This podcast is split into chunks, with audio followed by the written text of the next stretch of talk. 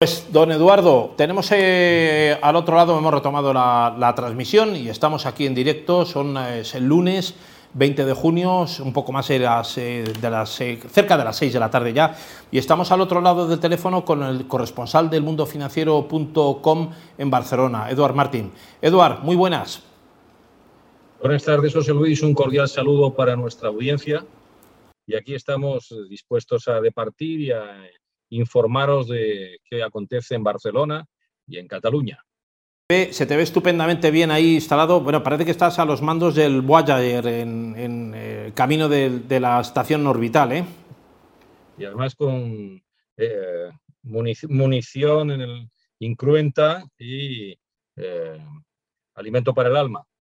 Eduard, ¿hay alguna lectura especial que no hayamos leído por los medios de comunicación eh, que sea destacable en cuanto a, los resultados electorales en Andalucía, que nos tengas que contar en Cataluña, en catalán, eh, algo que se haya comentado por las fuerzas vivas eh, catalanas con respecto a esos resultados, que han dado mayoría absoluta, como sabemos, al, al Partido Popular. Es verdad que han controlado el ascenso de, Vox, pero han hecho desaparecer prácticamente a varias fuerzas, ¿no? desde luego a Ciudadanos eh, y también a las, a las, fuerzas minoritarias de extrema izquierda que, acudían divididas en el caso de Andalucía. ¿Cuál es un poco la lectura? Porque también en Cataluña tenemos que recordar que hay varias eh, fuerzas en, el lado, a, la izquierda del Partido Socialista que, que, que están divididas ¿no? y que representan más o menos los mismos colectivos electorales.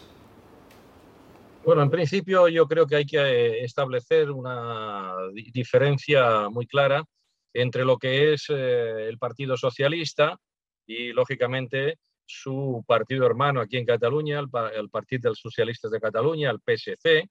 Eh, yo creo que, evidentemente, se recoge preocupación por los resultados cosechados, que por otra parte es, es, algo esperado, no es, no es, no es extraño porque ya las encuestas y los pronósticos vaticinaban algo así. Y además hay que añadir una nota a pie de página de que el Partido Socialista ha estado gobernando en Andalucía durante 40 años.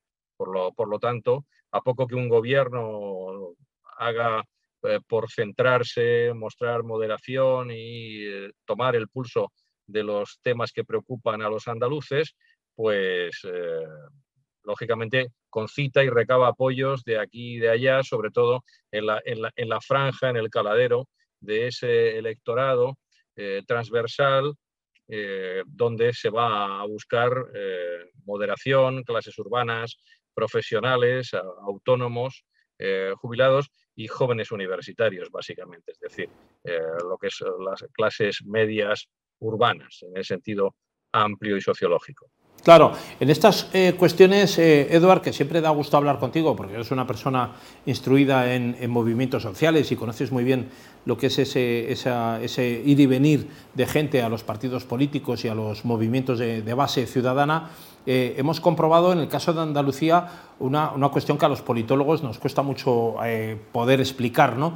y es desde luego la de cómo ya sabíamos que antiguamente el Partido Popular en las grandes capitales como Málaga, Cádiz, etcétera, en las zonas urbanas eh, obtenía un resultado mucho más abultado que en, los ámbitos eh, rurales. Sin embargo, ahora ahí se ha dado un vuelco. ¿no? Esa dicotomía entre el voto rural y el voto urbano también existe en Cataluña existe en otros muchos países, porque en Estados Unidos lo vemos que, hay una división del votante, por ejemplo, el, votante demócrata más instalado en las, en las, grandes urbes, el votante republicano eh, más, más instalado en las, eh, en las amplias zonas rurales. Ocurre también en Rusia. el, sentido del voto, por ejemplo, en Moscú y San Petersburgo, pues es completamente diferente al del resto de la, enorme, de la enormidad rusa. ¿no? Pero en, en Cataluña se puede prever que puede haber un vuelco, según tu conocimiento, un vuelco a, los resultados electorales actuales eh, en el sentido rural y urbano también? ¿Se, eh, van adelantando posiciones por ahí? Eh, no es previsible y además, sobre todo, hay que evitar cualquier tipo de comparación o de, simetría, José Luis, entre Andalucía y, Cataluña. Yo creo que sería deseable en un, futuro a medio término la, colaboración entre, entre ambos gobiernos toda vez que se pasen las fiebres y estos sueños pueriles de la loca aventura independentista. Eh, eh, dicho queda. Por otro lado, eh, preguntabas inicialmente por el pulso cómo se ha recibido, pues evidentemente por los socialistas directamente, con mucha cautela, mucha prudencia y con la vista puesta en dos citas electorales a, medio y corto plazo, que son las elecciones municipales y autonómicas, y posteriormente la convocatoria de elecciones generales.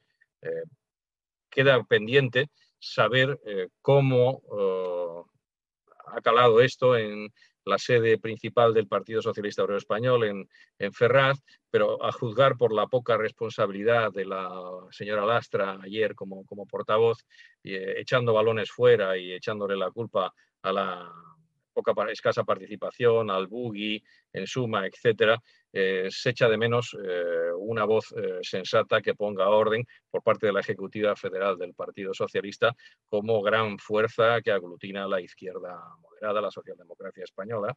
Y evidentemente también tuvimos una nota positiva la noche, anoche. la noche electoral tuvo un color de seriedad, de, dignidad en la voz de Juan Espadas, que asumió de una forma muy educada, muy deportiva, lo que es una derrota apabullante sin paliativos. Y sin más, eh, pasará a hacer una oposición eh, responsable con toda seguridad y es lo que cabe esperar.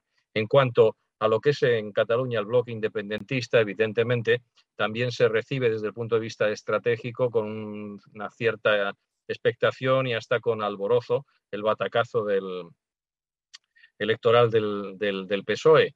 Eh, primero por la rivalidad directa y la incidencia que puede haber en la parte más social, no menos independentista del electorado, es decir, eh, los votantes que han venido dividiendo su voto a partes casi iguales entre Partido Socialista de Cataluña y eh, Esquerra Republicana de Cataluña, dejando al margen la distorsión patriótica nacionalista, es decir, la parte puramente social. de ambas fuerzas políticas. Eh, yo creo que es importante eh, pensar que estratégicamente Esquerra Republicana de Cataluña maneja dos, claves. El cambio de ciclo y eh, que pudiera irle mal al Partido Socialista con una última consecuencia que es el abandono del Palacio de la Moncloa por parte del actual inquilino, el señor Pedro Sánchez. Y por otro lado, precisamente por eso, tratar de estrujar a los socialistas catalanes a nivel de eh, autonomía, es decir, de gobierno de Cataluña, tratar de estrujar, arrancar unos pactos lo más favorables posibles al gobierno que encabeza Per Aragonés y también al PSOE a nivel del Congreso de los Diputados y del Senado de España, ¿no? con alianzas coyunturales y, y evidentemente con los, los pactos y la traslación que tenga eso en presupuesto público de cara a prestar servicios y a enjugar el, endémico déficit catalán, que es, una, que es una promesa que no hace falta decir que es eh, incumplida sistemáticamente y que es eh, sobre todo un motivo eh, para darle la excusa perfecta a un montón de, de débiles, de llorones, de oportunistas, etcétera, para echar vinagre en la, en la herida y bueno, ya el proceso independentista está en sus últimos sectores, pero el tema fundamental de fondo, que es el, déficit y la falta de inversión del Estado, que es clamoroso, es eh, sobre todo eh, darle oxígeno a algo tan nocivo como es la idea separatista, la idea independentista. Sabes que, que, uno de los retos que dice que tiene el gobierno autonómico andaluz ahora mismo es darle la vuelta al, PIB nacional y convertir a Andalucía en la segunda región española en, PIB por, delante de Cataluña. ¿no? Ya lo es en, población, porque es una de las más eh, potentes. Evidentemente Andalucía es una, una región una comunidad autónoma muy, muy potente, pero uno de los objetivos que tiene es precisamente ese de, darle la vuelta un poco a las estadísticas y, colocarse en segunda posición nacional. Eh, desde luego en Cataluña falta recuperar un poquito de, credibilidad de inversión exterior y, que se ha ido desplomando en los últimos años. Eso ha colocado a Cataluña en general en una, en una posición un poquito de, menos valoración con respecto a otras dinámicas. ¿no? Hay, hay capacidad política, tú prevés que hay capacidad política para recuperar ese impulso perdido.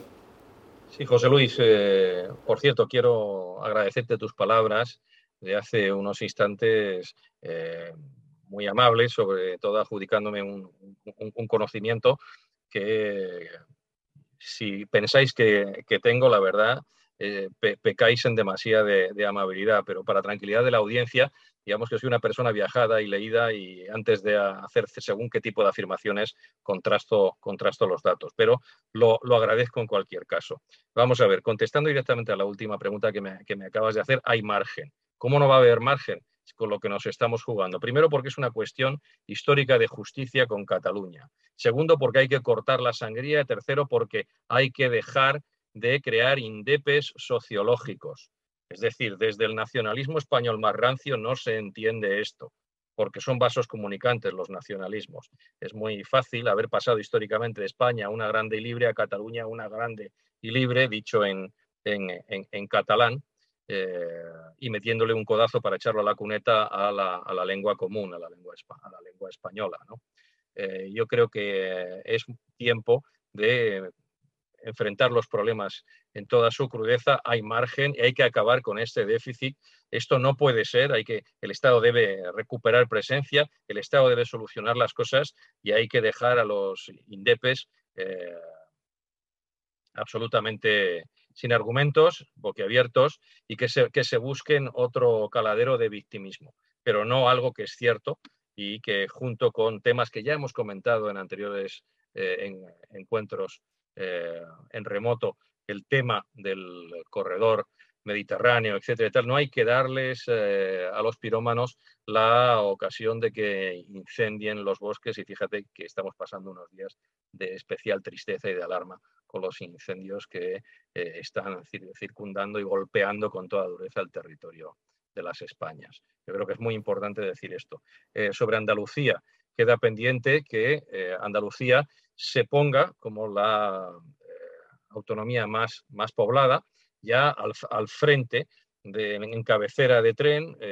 fue con Susana Díaz de presidenta cuando tuvimos la grata noticia de que Andalucía era por primera vez contribuidora nata y no receptora de, de, fondos. ¿no? Entonces, es, de esperar que a medio plazo Andalucía eh, lidere, debería hacerlo. Ya se han cometido errores históricos en la propia Andalucía sin aceptar, por ejemplo, en términos históricos, culturales beneficiosos, una multicapitalidad al estilo sudafricano. Es un error tener una sola capital eh, en Sevilla, que es absolutamente deficitaria y que está mantenida por una provincia de Sevilla que por cierto ha sido un caladero de votos del Partido Socialista siempre y que ayer se confirmó como eh, una provincia que ha girado hacia el Partido Popular. Y, vuelvo a subrayar, la provincia de Sevilla mantiene a Sevilla capital. No se puede, digamos, eh, preterir ni dejar a un lado la importancia histórica, la, raigambre de Córdoba y de Granada. Ha sido un error muy grave y esperemos que, no, que se, sacuda toda España y en concreto Andalucía eh, el cáncer del centralismo, que es muy nefasto. Bueno, un centralismo al, que se vuelve en crisis, eh, Eduard.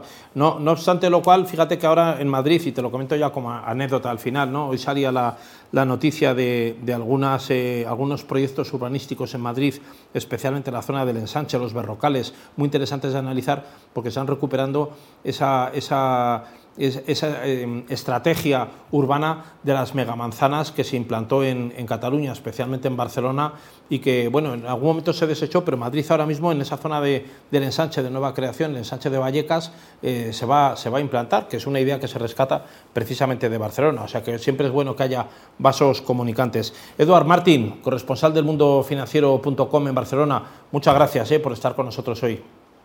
Un verdadero placer, muchísimas gracias a vosotros, como siempre. Eh, un saludo muy afectuoso desde Barcelona y de Madrid al, al cielo, como no. Gracias, Eduard. Buenas tardes. Buenas tardes. Adiós.